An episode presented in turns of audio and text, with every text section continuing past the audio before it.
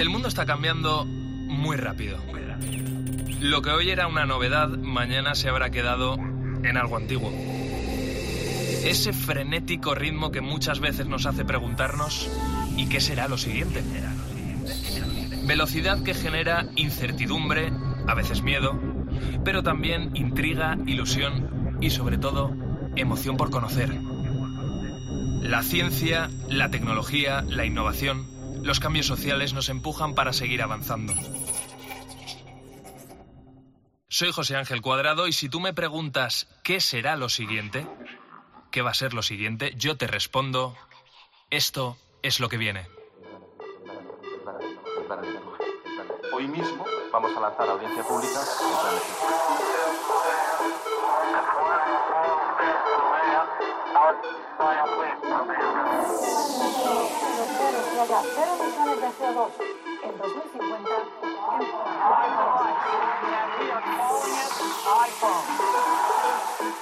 el comité ha llegado a una conclusión científica clara. Es una vacuna segura y efectiva. En COPE, José Ángel Cuadrado. lo que viene.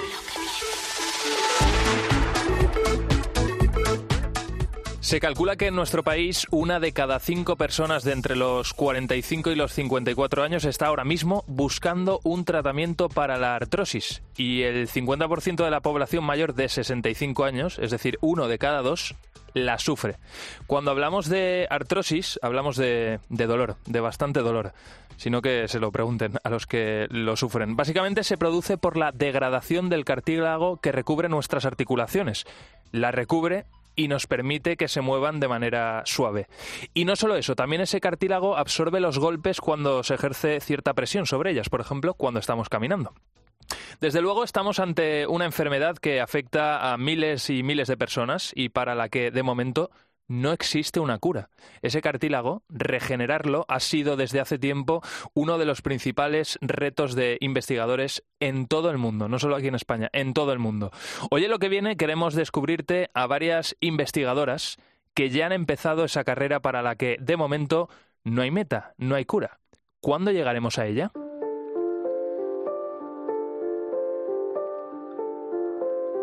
Nuria Oliva y Sandra Camarero trabajan cada día con la mirada puesta en la regeneración de ese cartílago. Es una especie de obsesión para ellas. El reto es mayúsculo, entre otras cosas porque estamos hablando de una parte de nuestro cuerpo de tipo unicelular y a la que no llegan vasos sanguíneos. Por lo tanto, es muy difícil incidir sobre ella, activarla. A Nuria, por ejemplo, la idea de investigar sobre este asunto se la puso encima de la mesa su marido, jugador habitual de deportes de raqueta. Está tocado en sus articulaciones. Su idea fue la siguiente, aprovechar un biomaterial llamado sulfato de controitina, modificarlo para darle mayor fuerza, porque es muy blandito, e inyectarlo en esa zona del cartílago. El sulfato de condroitina por sí solo es muy blando, pero junto con otros polímeros en una red que forma el cartílago es muy duro, de hecho, y da las propiedades ah, que son muy buenas del cartílago, que aguanta pues, el peso de una persona caminando y corriendo, etcétera. Su propuesta, lo novedoso además, sería inyectarlo en el cuerpo porque esto tiene varias ventajas. Claro, cuando hablamos de inyectabilidad, hablamos de que no hay una operación de por medio. Supone muchas ventajas, tanto para el paciente como para el sistema de salud, porque, por ejemplo, para el paciente implica menos riesgo de infección, pero también una recuperación mucho más rápida, con lo cual este paciente puede ir a trabajar muchísimo antes que no si tiene una cirugía abierta de la rodilla, de la cadera, de donde sea. Mm, del éxito de este trabajo dependemos como sociedad para evitarnos ese dolor y ahorrarnos también una cantidad bestial de dinero. Y lo bueno es que Nuria ya tiene un primer prototipo. Que es inyectable y que tiene unas propiedades ah, parecidas, incluso mejores que las del cartílago sano. Entonces estamos acabando toda la que es la caracterización del, biomaterial en sí y eh, los siguientes pasos será por un lado añadirle la terapia de ARN y por el otro lado es hacer los primeros ensayos en células. ¿Sabes cuánto dinero le cuesta a nuestra sanidad pública el tratamiento de la artrosis cada año? 8.000 millones de euros de gasto y se calcula que de manera indirecta unos 27.000 millones de euros. Es una barbaridad. Sandra Camarero, que es la otra investigadora a la que te quiero presentar, también trabaja en este campo. En su caso, Sandra y su equipo están inmersos en el diseño de soportes inteligentes que se puedan implantar y que sean capaces de estimular la regeneración de tejido sano. Para ello, está probando con diferentes técnicas de biofabricación. Podemos imprimir ya estos modelos eh, por impresión en, en 3D bioimpresión en 3D y desde luego tenemos experiencia con los otros aspectos de, de nuestra propuesta, con el trabajo con ultrasonidos, la estimulación celular. El trabajo, te lo estamos contando aquí en lo que viene, es un absoluto reto por las propiedades en sí mismas del cartílago y porque implica un desarrollo muy importante, muchos esfuerzos y muchos recursos en tiempo y en dinero es una investigación que, que, cuesta dinero. Cada, cada pequeño ensayo que realizamos nos supone miles y miles de euros, entonces tenemos que ser cuidadosos con eh, cómo enfocamos nuestra investigación, qué ensayos hacemos y qué ensayos dejamos de hacer. Aquí desde luego es muy importante contar con apoyos de administraciones de bueno, de otras entidades como la Fundación La Caixa que en este caso ha becado a estas investigadoras. La pregunta que seguro te estás haciendo es, muy bien, estamos ya en el camino de conseguir el primer tratamiento efectivo para la artrosis, pero ¿cuándo lo vamos a tener disponible para las personas? Evidentemente todo esto que te hemos contado se tendrá que probar primero en células, luego en animales y cuando todo esté ok se llevará a las personas, algo que no se calcula antes de los 2-5 años. Pero lo bueno es que esto va a ser lo que vendrá. Y si todo esto te ha parecido alucinante, espera escuchar a Paola San Juan. Con ella vamos a descubrir lo que viene para tratar el cáncer. En COPE, lo que viene. Paola San Juan, ¿qué tal? ¿Cómo estás? Hola, ¿qué tal, José Ángel? ¿Cómo estáis? Muy bien, bienvenida a lo que viene. Eh, déjame antes que nada dar un dato eh, que es muy clarificante del campo en el que tú estás trabajando ahora mismo. En el año 2021, los tumores se convirtieron en la segunda causa de muerte en nuestro país. Unas 110.000 personas eh, perdieron la vida. Claro, tú estás trabajando precisamente en desarrollar tecnologías nanobioelectrónicas, por ejemplo, para acabar con, con todo esto. Danos un ejemplo concreto de proyecto. Pues eh, en mi caso, por ejemplo, me estoy enfocando en el cáncer de mama, que también tiene una afectación bastante grande, y con este trabajo simplemente queremos uh, proporcionar una herramienta diferente a los médicos y los oncólogos para el tratamiento de este cáncer, que es a través de la intervención de las propiedades eléctricas que estas células de cáncer tienen. Porque, mm, claro, este, esto es importante saberlo. Esa carga eléctrica que tienen las células cambia, ¿no? Cuando de repente una de esas células eh, se contagia, ¿no? Está infectada, por, por, por, así decirlo. Entonces, vosotros de alguna manera seríais capaces de identificar cuándo se está produciendo ese proceso. Y no sé yo si también modificar esa carga eléctrica.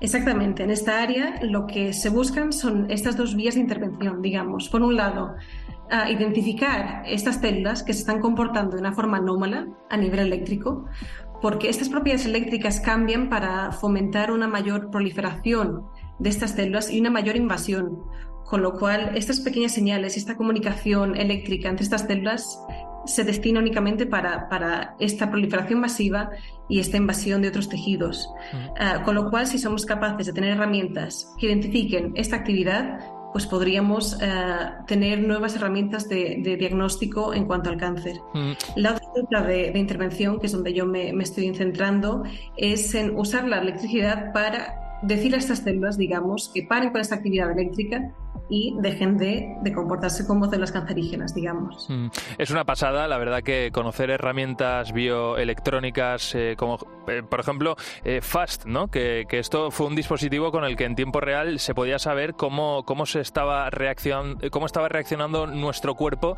a un tratamiento contra un tumor, ¿no? eso, bueno, se ponía sobre el cuerpo y daba esa información. Paola, ¿en qué punto estamos en cuanto a desarrollo de herramientas bioelectrónicas? ¿Qué va a ser lo, que venga, lo más inmediato? Pues eh, lo más inmediato en este momento son herramientas destinadas a eh, procesos neurológicos, por ejemplo, para el tratamiento del Parkinson, de la epilepsia, de la parálisis, que están muy avanzados porque las neuronas son células muy sensibles a los cambios eléctricos, con lo cual son muy fáciles de intervenir. En relación al cáncer, el más avanzado en este momento es el cáncer de glioblastoma, que es un cáncer de cerebro, que es muy letal y mata muy rápido a los pacientes, con lo cual hay un mayor interés en ese tipo de cánceres en esta área. Pero bueno, yo en este caso me, quiero centrar a otros tipos de cánceres fuera del glioblastoma, como es el cáncer de mama, el cáncer de colon y eh, el cáncer de hueso también. Bueno, pues Paola San Juan, muchísima suerte con, con ese proyecto. Eh, bueno, en tu caso has recibido una cantidad eh, importante, ¿no? Que te va a ayudar a seguir adelante de, la Fundación La Caixa, 300.000 euros en, en, tres años, si, si no me equivoco, y esto es al final lo que necesitamos en este país, que entidades, administración os ayuden para sacar adelante este tipo de, de proyectos. Muchísima suerte y te vamos a seguir la pista desde lo que viene. Muchas gracias. Un abrazo. Un abrazo. En COPE, lo que viene. José Ángel Cuadrado. Desde el 1 de enero de 2023 en nuestro país entró en vigor la norma europea que prohibía la venta de pajitas, de cubiertos, de platos y de otros productos de plástico de un solo uso. La intención es retirar esos productos que son muy contaminantes y que luego además no, se reciclan, entre otras cosas porque es muy complicado. Evidentemente esto no afecta a las botellas de agua o de Coca-Cola, etcétera, pero ahora quiero que, que hagas memoria, o por lo menos la próxima vez que vayas a un restaurante, te fijes cómo son las pajitas que te ponen con los vasos. Desde este año todos esos productos son de un solo uso, están fabricados de papel, de cartón, de fibras naturales. La industria está poniendo todo su ingenio en intentar buscar alternativas al plástico para contaminar un poquito menos y los materiales biodegradables parece que están cogiendo la delantera. ¿Tú te imaginas una botella de agua que después de usarse se descomponga? ¿Qué pasa si te digo que el material con el que está hecha esa botella son algas marinas? Pero no solo pienses en botellas, piensa también en los envases de los alimentos, en las bandejas en las que compras la fruta, la verdura. Eso ahora mismo ya, ya es una realidad y las respuestas las tienen todas en la Universidad de Cádiz. Hasta el año que viene no va a estar en el mercado, pero Luis López, Alga Ecopack, existe y funciona, ¿verdad? Pues sí, de momento eh, estamos en un proceso de fabricación a nivel de, de laboratorio. Eh, es decir, que, que la bandeja ya existe, pero claro, todavía no se puede comercializar. Luis López, eres profesor de la Universidad de Cádiz, investigador principal de este proyecto, eres doctor en la Escuela Superior de Ingeniería y junto con tu equipo has conseguido a través de las algas solucionar dos problemas. Uno que tiene que ver con la contaminación y el otro, que este también es alucinante y quiero que nos lo descubras, eh, con las algas invasoras. La idea viene de Futuralga, que es una empresa que está con nosotros trabajando en este grupo operativo. Entonces la idea fueron de dos investigadores de Futuralga que montaron la empresa justamente para con la idea de, aprovechar esos arribazones, ¿no? Esa alga de deriva, decimos en Cádiz, de, que teníamos en las playas, porque como sabéis, ¿no? Eh, al ser zona turística, las algas las retiran los ayuntamientos para que no molesten el baño. Y a raíz de ahí, pues, un desecho y lo que hemos pretendido nosotros es darle un apoyo a esta empresa con una metodología científica para efectivamente hacer estas algas que ya hemos hecho eh, con estas algas las bandejas y hacer que sean comercializables, es decir, como va a estar en contacto directo con alimentos, tenemos que hacer pruebas de migración de sabores, olores, humedad y mm. también pruebas mecánicas para que aguanten el tiempo que tenga una durabilidad eh, o el tiempo de vida del alimento. Tiene que mm. aguantar ese tiempo en perfecto estado. Claro. Oye Luis, ¿cómo sería el proceso desde que llega el alga a la playa, la retiráis, la procesáis y finalmente se convierte en, ese envase? Muy bien. Eh, nosotros ahora tenemos una licencia para recoger eh, hasta 50 kilos, algo así, que es lo que vamos utilizando para hacer las bandejas mm, a nivel laboratorio y el proceso es se recoge, se limpia porque vienen con arena, vienen con plásticos, vienen con restos de redes, con colillas de tabaco, se limpia y se ponen a secar. Una vez que se pone a secar pierde el 90% del peso y a raíz de ahí pues la tratamos para hacer la, la, lámina, ¿no? que es la primera parte del envase. Hacemos una lámina eh, fina, si la vemos eh, inicialmente pues es bastante fina, ¿no? es del grosor que podría tener la bandeja y después le estamos haciendo mm, por termoconformado la forma final que tendría que tener, que es la que nuestra cooperativa de las virtudes aquí en Conil pues usa para, para su fruta, su verdura. Mm. Aquí, Luis, otra de las claves va a estar eh, en el precio, porque es verdad que todos aquí tenemos mucha voluntad hasta que nos toca en el bolsillo, ¿verdad? Entonces, este proceso eh, llegará un momento en el que, mm, bueno, eh, lo que es el proceso de recogida, todo lo que es los trámites, ¿se pueda equiparar al precio del plástico actual? Claro, esa es la parte en la que estoy yo más implicado, ¿no? que es la parte de la viabilidad económica. Nosotros ahora mismo estamos validando la, la viabilidad técnica. Nosotros la estructural la hemos conseguido y ahora estamos con la técnica y después la económica. Nuestro mm, cliente del grupo operativo, que serían las virtudes, como decía antes, ellos nos dicen que si igualamos a precio lo que compran ahora, evidentemente nos compran a nosotros. Pero claro. hay que entender que las empresas tienen muchos usos, ¿no? Pero sobre todo tienen una necesidad que es la de la creación de beneficios, ¿no? Y claro, eh, tener un envase tan bueno como el nuestro, pero tan muy caro, ¿no? O más caro, o mm. que no fuera competitivo, eso va a permitir que, no los compren, ¿no? Entonces lo que tenemos que hacer es buscar la fórmula, ¿no? Dentro de los modelos de producción que existen, pues, buscar la fórmula en la cual esa, esa bandeja pues pueda llegar al mercado a un precio competitivo. Mm. Estamos hablando de una bandeja que, que aguanta, sobre la que podemos poner fruta, que tiene consistencia, que eso ya básicamente es una realidad, eh, pero yo sé, Luis, que, que, tú tienes la cabeza que no paras de darle al coco, así que ¿qué otras cosas se pueden hacer a, a, medio plazo? Bueno, en realidad nosotros hemos cogido el camino más difícil, que es el usar la, la bandeja para la alimentación. ¿no? Si este tipo de, de producto lo utilizamos para, para otra industria, no vamos a tener los impedimentos que tenemos para la alimentación, pero claro, hemos querido entrar por la puerta grande, se puede decir, ¿no? hemos querido entrar a fondo ¿no? con todo, ¿no? ya que tenemos esta oportunidad ¿no? con fondos financiados para realizarla, por pues lo ideal es que podamos llevar a, cabo todas las pruebas y todos eh, estos trámites necesarios para saber mm, cómo es la, la, bandeja en sí, porque nosotros nos da igual el alga que llegue a la playa, es decir, en la zona del, del campo de Gibraltar hasta mm, Bahía de Cádiz, está llegando alga invasora china, la estamos recolectando, la estamos secando, la estamos tratando y estamos haciendo la bandeja sin ningún problema. Es decir, que nos da igual si son algas pardas, algas moradas, nos da exactamente igual el alga que, que llegue. Son macroalgas que llegan a la, a la orilla y la podemos utilizar para eso más eh, actividades que podríamos nosotros hacer ¿no? para usarla, no lo puedo decir.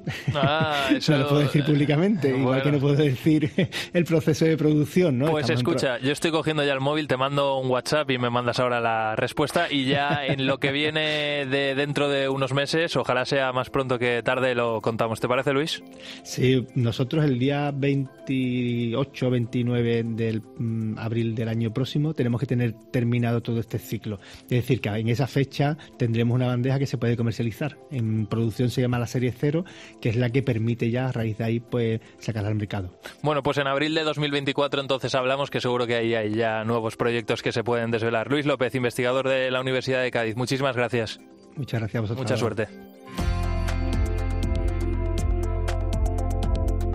El futuro sostenible vemos que pasa por las algas. Fíjate que es uno de los grandes desconocidos para el público general, pero no para la ciencia. Quiero que pienses sobre esta cuestión. ¿Y si las algas fuesen el alimento del futuro? Mira, se estima que en el año 2050 la Tierra albergará a 9.000 millones de seres humanos. Los más alarmistas aseguran que de seguir la estructura actual de la agricultura y la ganadería, a mediados de siglo no habrá alimentos suficientes para todos. Según algunos cálculos, dentro de cuatro décadas, 40 años, será necesario producir entre un 70 y un 100% más de comida de la que hoy estamos incorporando al mercado. Y con estas perspectivas, ¿en qué trabaja la ciencia? ¿En qué está trabajando la ciencia? Quiero que recuerdes esa pregunta. ¿Y si las algas fuesen el alimento del futuro? ¿Alguna vez has comido algas? Álvaro, el productor de este programa, me comentaba que él probó alga viva, que cuando se la comió notaba que conforme iba bajando por el esófago iba notando cómo se movía. Eso dice él. Pero no nos estamos refiriendo a esto, que es más anecdótico que otra cosa. Nos referimos a darle valor a estos seres vivos con una característica única para la alimentación. O al menos eso es lo que defiende Miguel Herrero, coautor junto con Elena Ibáñez del libro Las algas que comemos. No, Miguel, ¿cuáles son esas características únicas? Hola, ¿qué tal? Pues nada, mira, eh, eh, las algas son unos organismos que son eh, muy heterogéneos, es decir, hay un grandísimo número de especies y de morfologías diferentes y se pueden encontrar algunas de ellas que tienen una composición nutricional pues eh, bastante buena, ¿no? Son eh, pueden ser ricas en proteínas, por ejemplo, tener una cantidad de grasa bastante contenida y además que sea de buena calidad, ¿no? con ácidos grasos poliinsaturados, por ejemplo, y además pues se pueden encontrar otros nutrientes, también carbohidratos que pueden ser eh, o que pueden tener efectos beneficiosos para la salud en un momento dado, ¿no? etcétera. Mm. Miguel, te voy a presentar eh, a toda la gente que nos está escuchando ahora mismo. Miguel Herrero, eres investigador del CSIC y del Instituto de Investigación en Ciencias de la Alimentación. Eh, Miguel, hablamos de las algas como alimentos del futuro aquí en Europa, pero es verdad que en Asia se llevan cultivando desde hace muchísimo tiempo, además para consumo humano. Por ejemplo, el alga nori, ¿no? ¿Por qué aquí hasta ahora no, no han triunfado? Bueno, eh, a ver, esto es un tema cultural, ¿no? Está claro que, en diferentes regiones del planeta, pues eh, hay alimentos que son diferentes, ¿no? Que son típicos de un lugar y, no de otros. Por ejemplo, nosotros tenemos el aceite de oliva, que es un ejemplo claro de un alimento que proviene de esta región mediterránea que, en otras partes del mundo, pues, pues no conocen, ¿no? Por ejemplo. Algo parecido ocurre con las algas, que se consumen mucho más en Asia, por supuesto, pero además, bueno, como seguro que vamos a tener la oportunidad de comentar ahora, eh, ya no solo estamos hablando de estas algas mm, típicas, ¿no? Entre comillas, que todos conocemos como nori, wakame, etcétera, estas que, que, se, que se comen pues eh, con sushi o con otro tipo de platos, sino que estamos hablando de algas que todavía no se han utilizado hasta el momento como alimento, ¿no? Y que, y que podrían ser una fuente de proteína efectiva como para, pues bueno, paliar hasta cierto punto un poco las posibles carencias que podamos tener en cuanto a, mm. la cantidad de alimentos de cara al futuro, ¿no? Con este mm. aumento de la población mundial que, comentabas. Aquí en España seguro que Ángel León, el chef del mar, las tiene más que identificadas y estudiadas. Eh, igual, que, igual que vosotros, ¿no? Porque en ese libro, Las algas que comemos, como tú bien decías, eh, habláis de, muchas propiedades de, las algas y, precisamente esas propiedades permiten que se puedan usar para mil cosas, eh, como aceites, ácidos grasos omega 3, proteínas, azúcares, vitaminas, antioxidantes, con lo cual eh, se pueden incorporar a, un montón de cosas en la alimentación.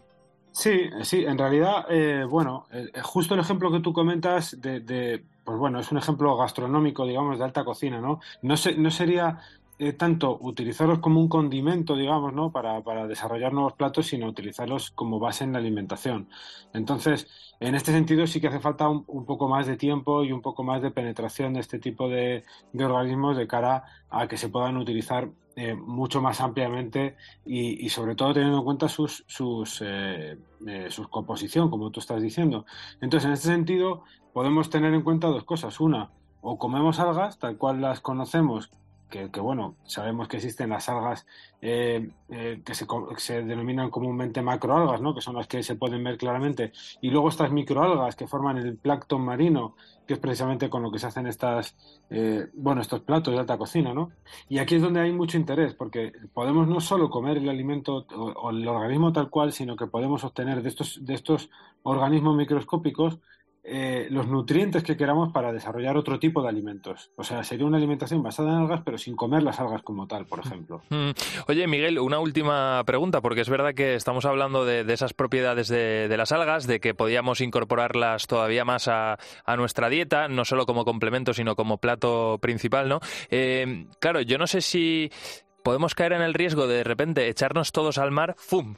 Toda la población, imagínate, a coger algas y eso qué impacto tendría eh, sobre, primero, sobre el entorno y segundo, la, pregunta que también te quería hacer es si, si es posible eh, cultivar estos organismos eh, como se hace, pues, por ejemplo, con los peces, ¿no? En piscifactorías. Sí, sí, sí. bueno, en este sentido podemos distinguir de nuevo las dos vertientes, ¿no? Las macroalgas que se cultivan en el mar, se cultivan en el mar y, bueno, en el norte de Europa, por ejemplo, hay una gran industria en relación al cultivo y también a la recolección de las algas que crecen de manera silvestre, digamos. Eh, y luego, aparte, tendríamos el caso de las microalgas, que es eh, especialmente interesante porque se pueden hacer crecer, digamos, en instalaciones independientes del mar. Es decir, eh, se pueden fabricar fotobioreactores que eh, se pueden instalar en cualquier punto, entre comillas, ¿no? Donde haya sol, sobre todo, porque es lo, que utilizan para crecer. Y en este sentido, en España también hay varias industrias que, ya, em, eh, bueno, trabajan en este campo y están produciendo grandes cantidades de microalgas.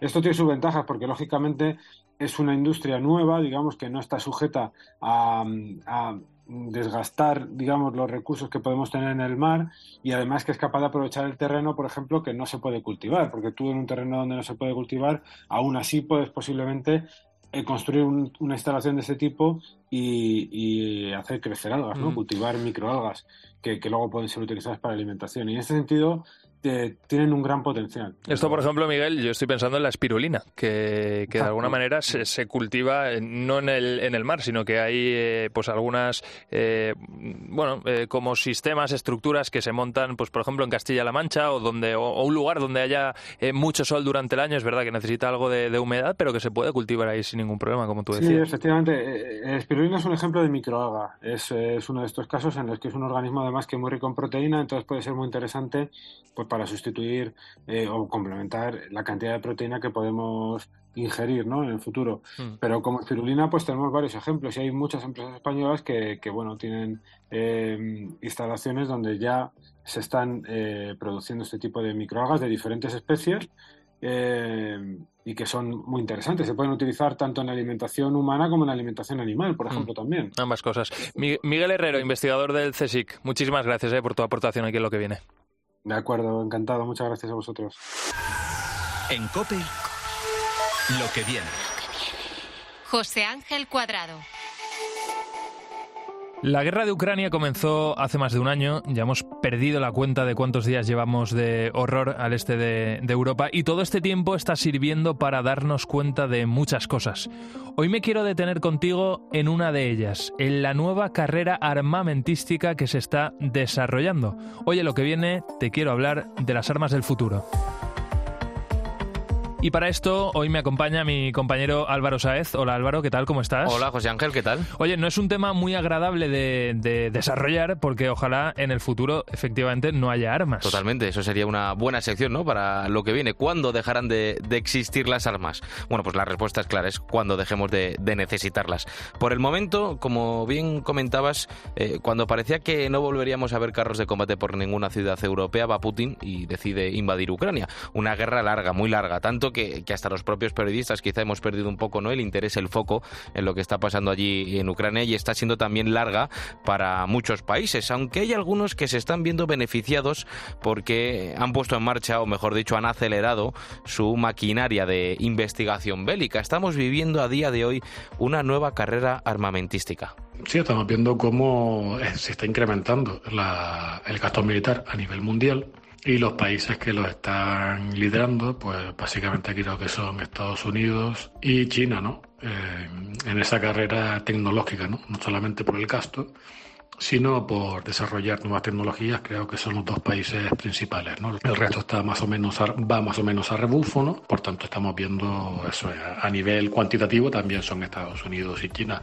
los que están incrementando más el gasto militar, ¿no? y a nivel tecnológico creo que, que también son los que están liderando estos cambios. ¿no? Bueno, aquí en lo que viene Álvaro solo llamamos a gente interesante y que cuenta cosas pues que merecen merece la pena escuchar y a esta persona a la que escuchábamos quién es? Eh, se llama Guillermo Pulido, es experto en geoestrategia, también en defensa, es experto en armas y estrategias bélicas para el futuro, lo explica todo en un libro que acaba de publicar, se llama Guerra Multidominio, y ya eh, nos pone sobre la pista de dos cosas. Una, hay dos países, China y Estados Unidos, que se están poniendo, dale que te pego, a fabricar armas. Dos, que estos dos países están invirtiendo en, tecnología.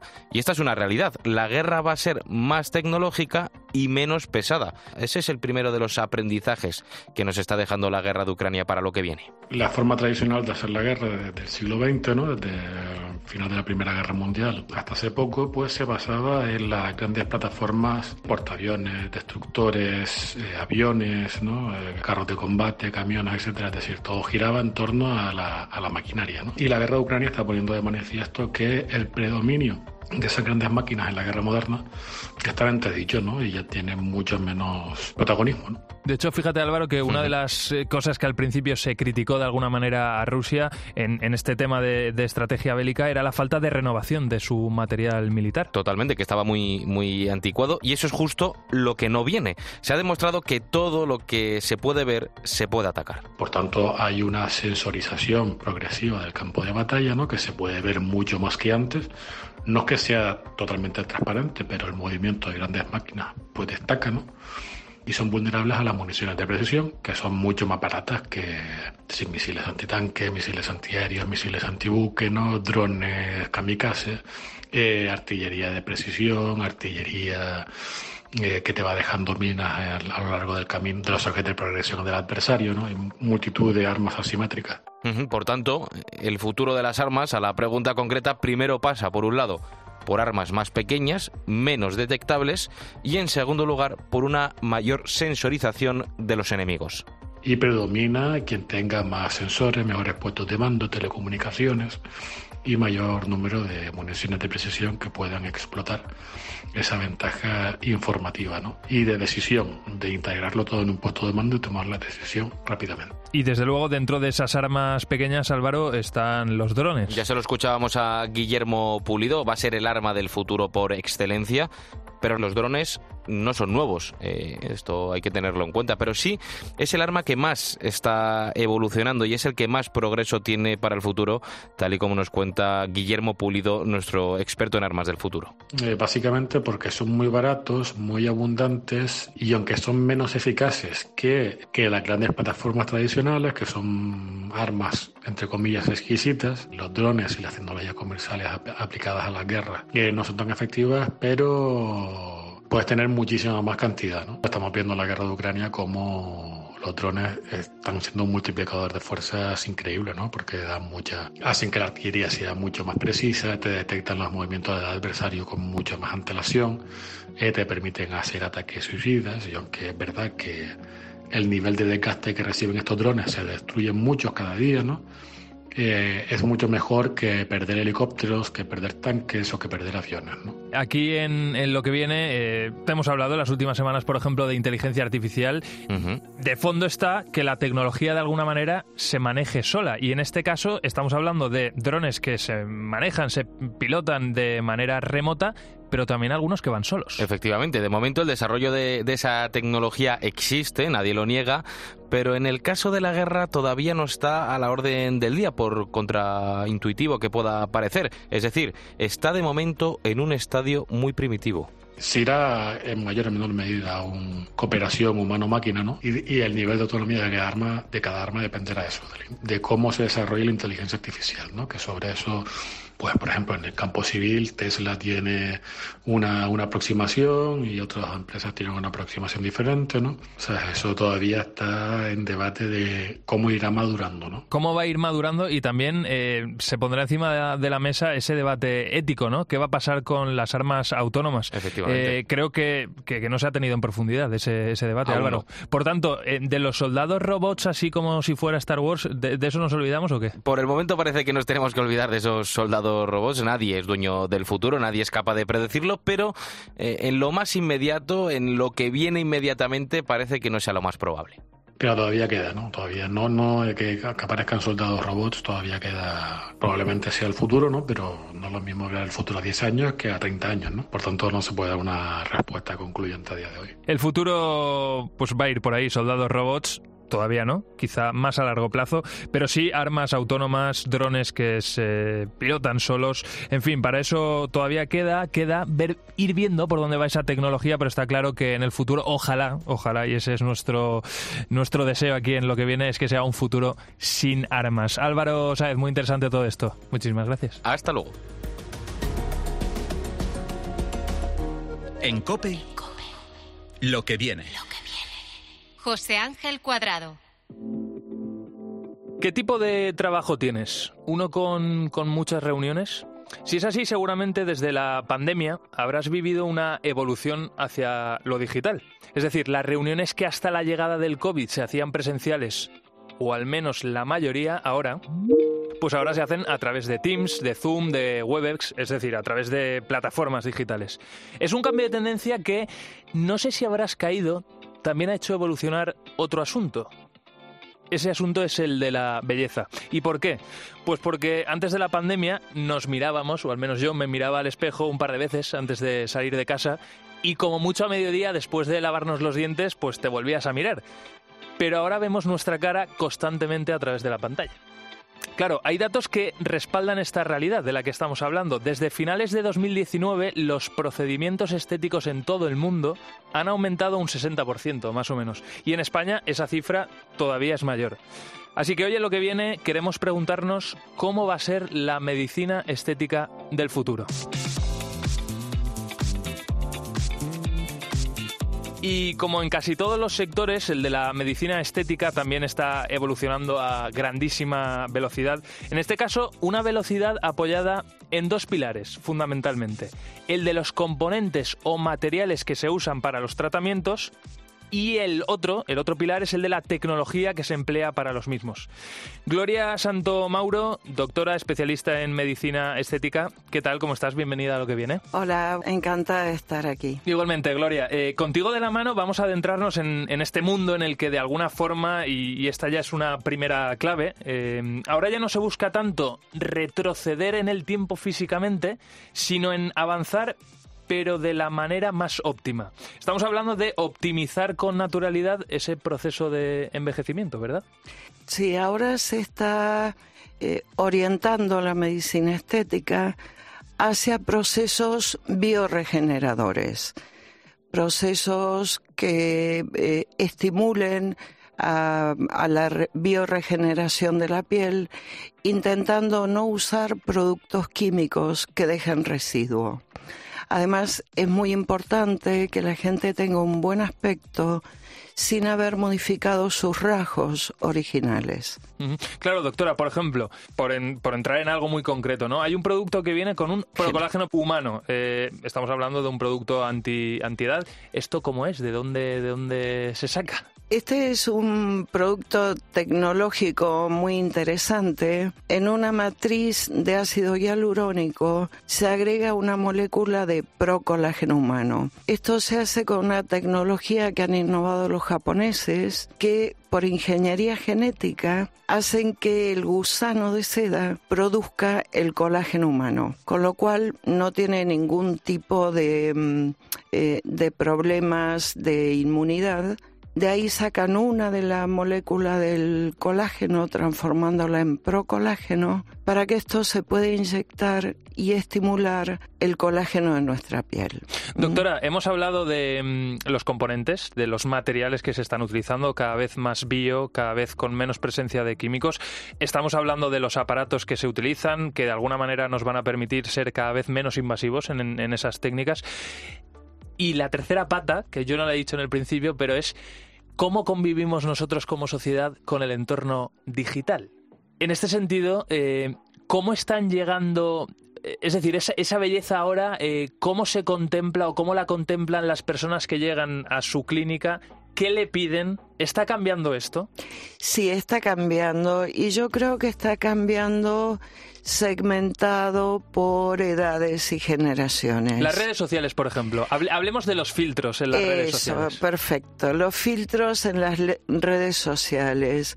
Este ámbito mm, casi paralelo de vida perfecta y de belleza imposible. Belleza imposible. Imposible. Eh, creo que hay una diferencia entre la armonía y el bienestar y el perseguir eh, ser igual a un filtro, ¿no? Que esto está fuera de realidad. Y en esto hay que trabajar mucho con el paciente en consulta eh, sobre su propia belleza, su propia autoestima y su propio bienestar, diferenciando de lo que es un filtro. ¿No? que es una cosa de fantasía, que es un juego, eh, pero que no es el mundo real. Quien habla de filtros, doctora, habla de avatares, habla del metaverso, ya veremos eso cómo, se desarrolla en los próximos años y de alguna manera... Que nos traerá novedades, sin duda, ¿no? Nos traerá... Y luego está, hay otra generación que yo te diría que es de la mediana edad en adelante, que es la que está expuesta al Zoom y, a este tipo de comunicación que tú bien decías antes, donde les pasa esto mismo que tú decías. Me veo todo el día la cara, ¿no? y necesito tener una presencia más fresca para poder enfrentarme laboralmente a este tipo de reuniones. Esto está más próximo a una realidad vital que esta imagen de avatar, sin duda. Gloria Santomauro, doctora especialista en medicina estética, ha sido un placer tenerla aquí en lo que viene y descubrir por dónde va a ir esa medicina estética. Pero como esto va evolucionando tan rápido y seguro que van a ir surgiendo eh, nuevos asuntos, la volveremos a llamar. Encantada de estar con ustedes, ha sido un placer. Buenos días.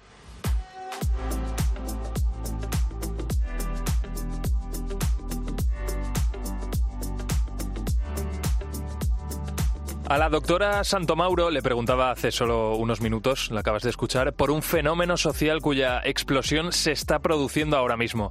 Es ese por el que un chaval o una chavala, bueno, o no tan jóvenes, una persona de mediana edad, entran en una consulta de medicina estética y le piden al doctor, oiga doctor, ¿puede ponerme este filtro de TikTok? Claro, no sé si tú que me escuchas tienes perfil en TikTok, si conoces y has probado un reciente filtro, lo sacaron hace un par de semanas, ya está disponible, se llama Bold Glamour, ¿te suena?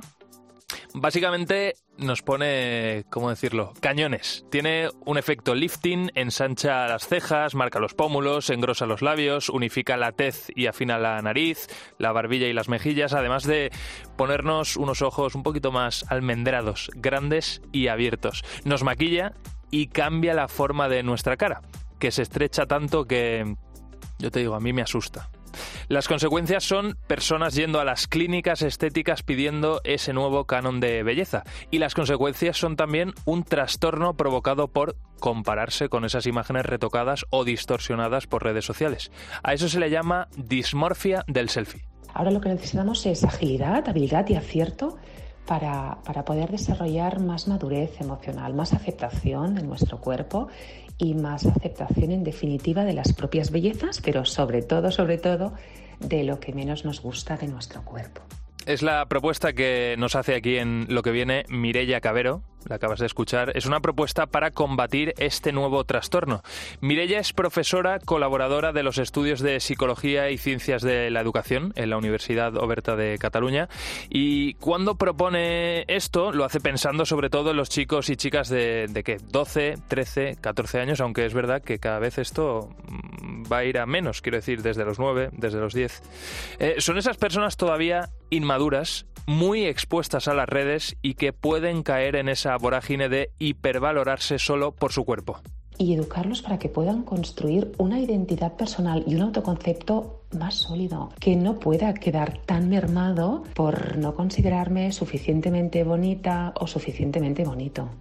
La directora de Cultura Emotional Group, eh, bueno, también lo que propone es que de alguna manera se regule, se regule todo esto. Claro, siempre está ahí encima de la mesa la posibilidad de que los estados, la administración se pongan duros y prohíban las redes sociales, les prohíban sacar este tipo de filtros, ¿no? Que los quiten directamente. No sé yo si esa es la mejor solución, la verdad.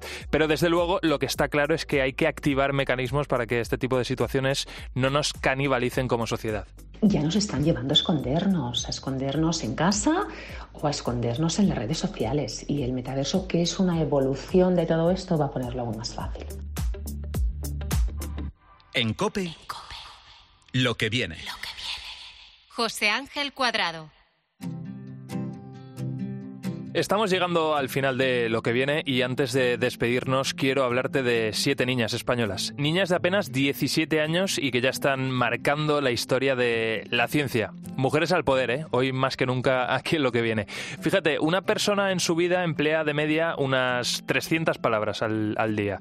Y muchas de ellas, bueno, hay algunos que más, ¿eh? Hay gente que habla por, por los codos. Y muchas de ellas son nombres de personas, de animales, ríos, montañas y, aunque no las veamos, también de bacterias.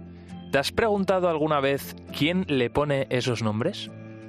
Normalmente corresponde al microbiólogo esta tarea y desde tiempos de Linneo, en el siglo XVIII, las especies se agrupan con una doble etiqueta, un nombre genérico para todas las especies del mismo género y un nombre específico para cada una de ellas. Sería algo así como un nombre y un apellido, siempre en latín y siempre justificado. Pero en este caso parece que la cosa ha cambiado un poco y todo por culpa de esas siete niñas andaluzas que te comentaba. Te las presento, se llaman Marta, Andrea, María, Clara, Claudia, Elena y Paola. Estudian segundo de bachillerato en el Instituto de Educación Secundaria La Campiña. Unas ciencias de la salud y otras, aunque no te lo creas, sí, humanidades.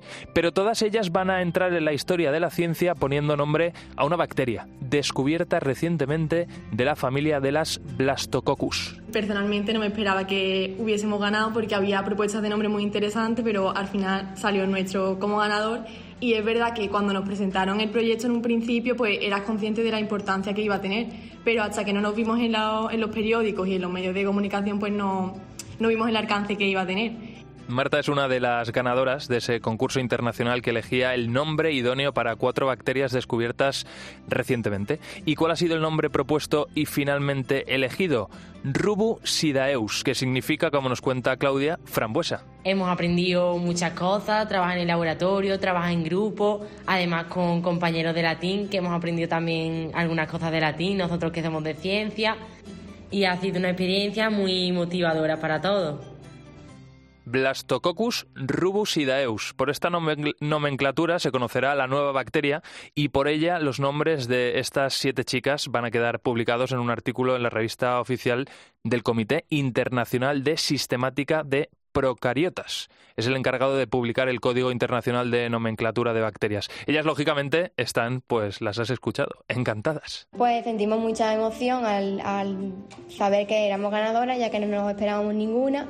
Ha sido una experiencia muy chula porque es una actividad que no solemos hacer normalmente, sobre todo en este curso tan difícil y a la vez hemos aprendido tanto lo de ciencias como nosotros los de humanidades. Hemos aprendido muchas cosas, trabajar en el laboratorio, trabajar en grupo, además con compañeros de latín, que hemos aprendido también algunas cosas de latín, nosotros que somos de ciencia, y ha sido una experiencia muy motivadora para todos. Al mando de esta experiencia, el profesor de biología Carlos Lobato, que junto con su compañero y profesor de latín se pusieron manos a la obra para tratar de que estas dos ramas, aparentemente tan distintas, pudiesen trabajar juntas en un proyecto.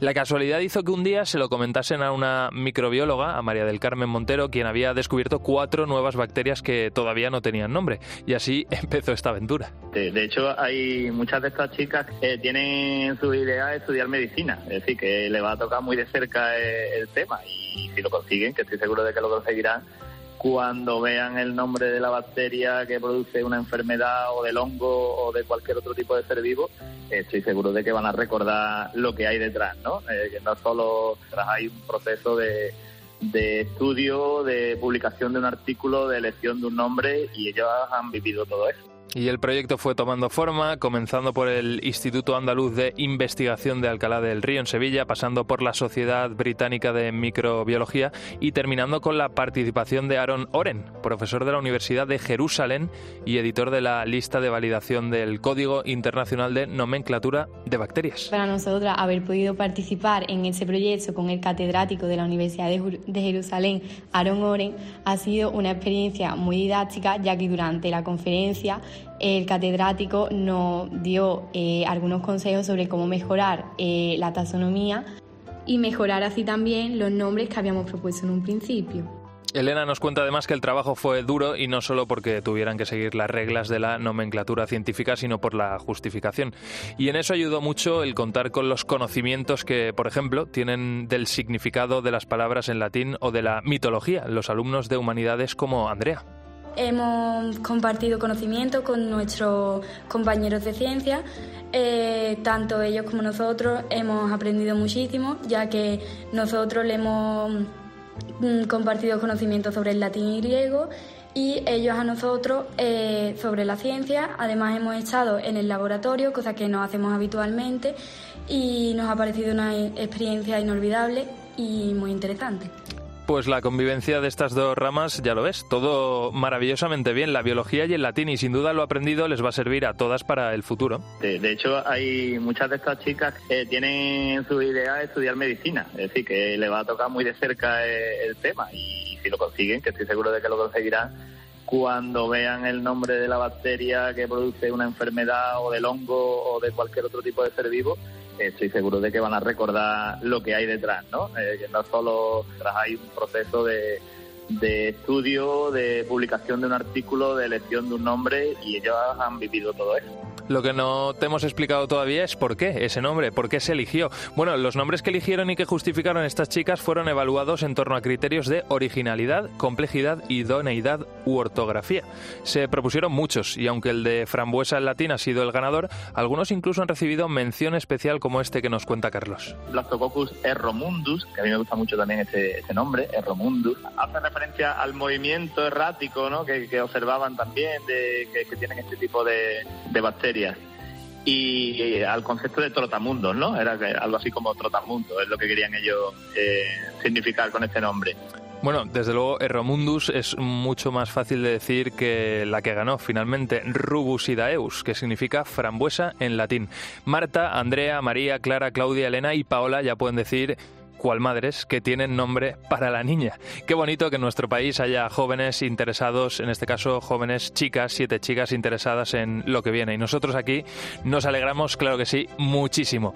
Esto ha sido el programa de esta semana, esto ha sido lo que viene. Gracias por estar una vez más ahí con nosotros, al otro lado de la radio, dejándonos que entremos en tu vida. Nos seguimos escuchando en cope, en cope.es y por supuesto en las redes sociales nos tenéis. Hasta siempre.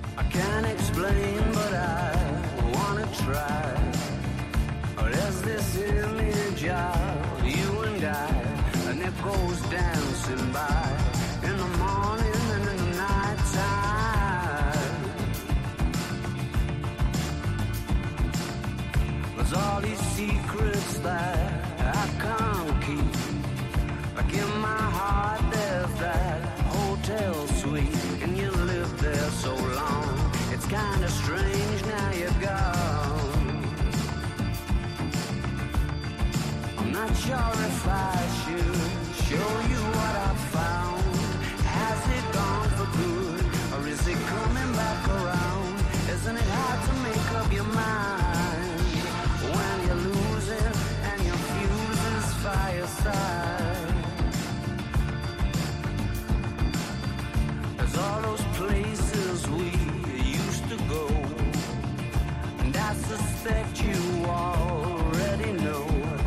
that place on memory lane you like still looks the same, but something about it's changed.